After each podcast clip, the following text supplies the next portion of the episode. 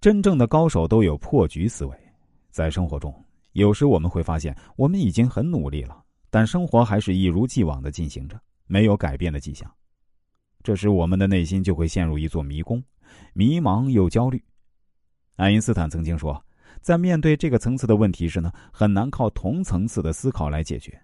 如果当我们面临这种情况，同层次的思考失效时呢，我们又将何去何从？我们首先来谈谈如何面对当下的难题。思考时需要提升一个思维层次。在生活中，人们常常会陷入到一种无解的人生怪圈中。有的人很穷，便开始节衣缩食，却依然入不敷出；有的人很胖，就开始拼命节食，却依然大腹便便；有人很忙。就天天加班，却依然效率不高。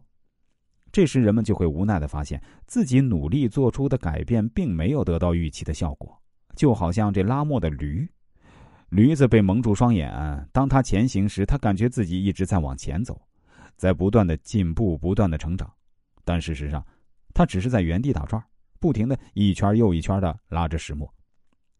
举一个简单的例子，将一束光投注在墙上。形成一片光亮的区域，当把手伸到光源前面，就可以在光亮的墙上看到手掌的影子。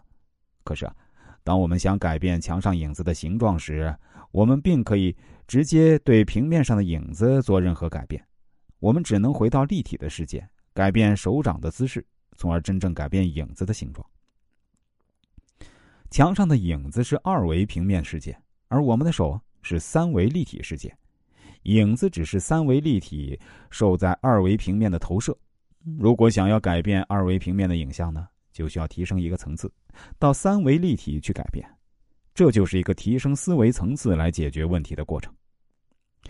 很穷的人呢，执着于节省小钱而沾沾自喜，觉得自己啊真的很会过日子，也会因为占了小便宜而觉得自己很聪明。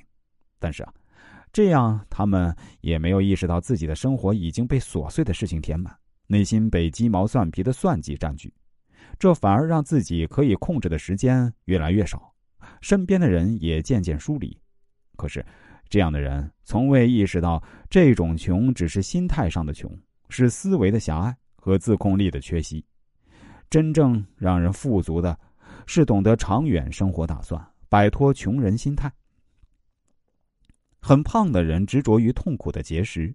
可长时间的压抑，使得自己在不经意的某天更是爆发，从而胡吃海塞、大快朵颐。